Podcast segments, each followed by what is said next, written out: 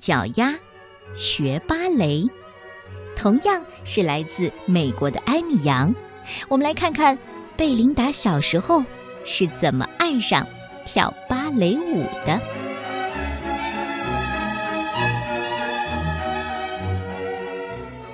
有个漂亮的婴儿，名叫贝琳达。贝琳达身体每个部位都很小，嗯，也许可以这么说吧。他的头上有一缕小小的卷发，小鼻子。小手，小肚子，小膝盖，还有，我的天哪，一双超级壮观的大脚丫！大家都说，没关系的，等他长大了，脚看起来就小了。呃，妈妈，你可别担心呐。贝琳达就这样长大了，可是他的脚看上去还是不小。他的脚越来越大，越来越大。随着年龄的增长，贝琳达体会到了大脚丫的好处，比如他能够拿到饼干桶，他也能够在蹦蹦床上跳得非常的高，即使经常落到树上。哦，他很会踢足球哦。可是他觉得草地上大步跳跃和跳胜利的舞蹈，比射门得分。有趣多了，还有滑雪的时候，他甚至可以不用雪橇，只是脚趾头会有些冷。还有些时候，大脚丫可就一点都不好玩了。比如说，跳绳的时候经常会绊倒；跳房子的时候，脚尖总是出现；买鞋子的时候就特别麻烦。适合他穿的鞋子通常都很丑，因为那些可是特大号的女鞋。最糟糕的是啊，有一天教戏剧的牛老师选中贝琳达，叫她扮演小丑，参加学校的才艺表演。事情是这样的，那天贝琳达去看她的好朋友小杰和莉莉饰演杂技。牛老师选中了他们，然后他的目光转向贝琳达。哦，你会表演什么？我，我我什么也不会。哈哈哈哈！有这双大脚丫，你会是很棒的小丑。我们需要一个小丑，你就排在你的朋友面前出场吧。贝琳达说：“可，是，可是老师，我不想。”没什么可是的，就这样定了。牛老师还是那么坚持。第二天放学之后开始彩排，牛老师说了：“准备好了吗，贝琳达？用脚跟转圈圈，然后一屁股坐在地上。哎，对，就是这样。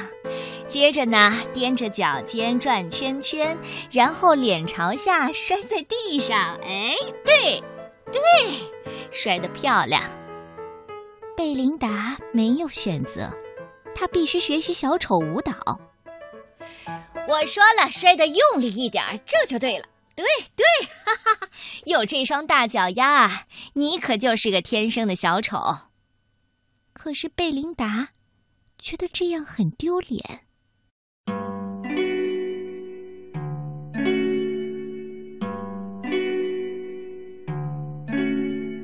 彩排结束。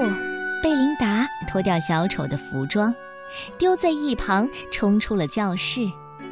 贝琳达想躲起来，于是她溜进了黑漆漆的表演厅。灯光亮起来了，贝琳达才发现这里还有别人。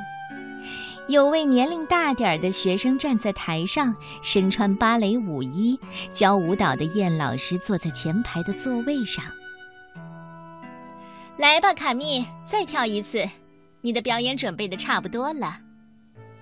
美妙的音乐响起，卡密轻快的在空中飞跃，忽左忽右，就像一只蝴蝶。贝琳达忘记了她的烦恼，她想要这样跳舞。她赶快跑回家，在她的房间里练习跳舞。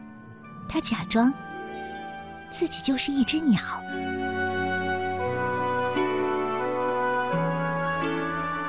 第二天，小丑舞蹈的彩排更糟糕。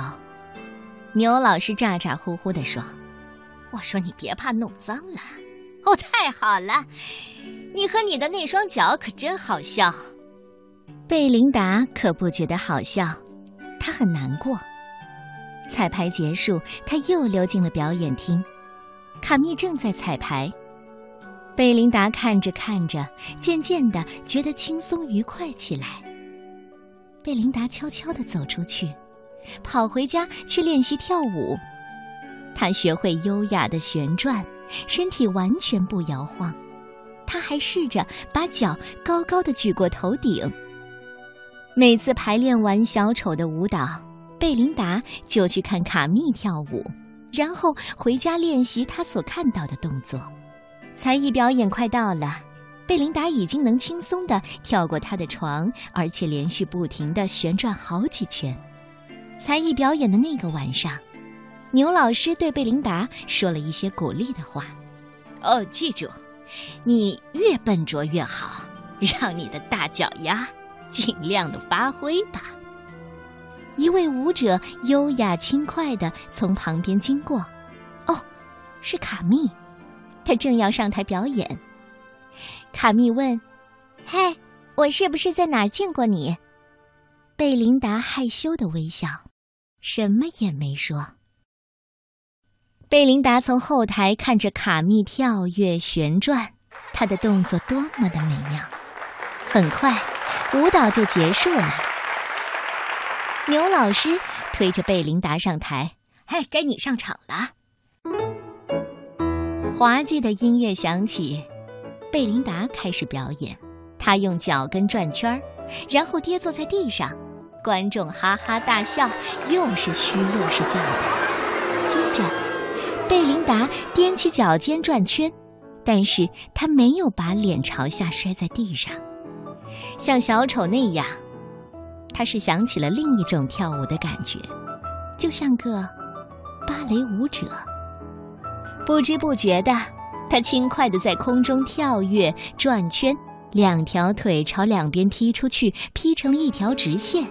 观众在台下大叫：“哇！”牛老师在幕布后大喊：“嘿，嘿！”贝琳达优雅的旋转。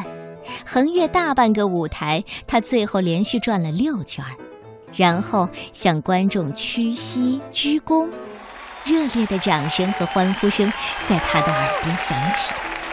贝琳达回到台后，牛老师暴跳如雷：“我觉得一点都不好笑。”“是的，一点都不好笑。”那天，卡密赢得了才艺表演的冠军。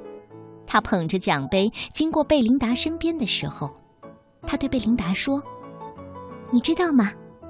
你是天生的舞者，希望你继续跳舞。”贝琳达微笑着回答：“嗯，好，我会的。”贝琳达真的继续跳舞了，她去学芭蕾舞，第二年就赢得了才艺表演的冠军。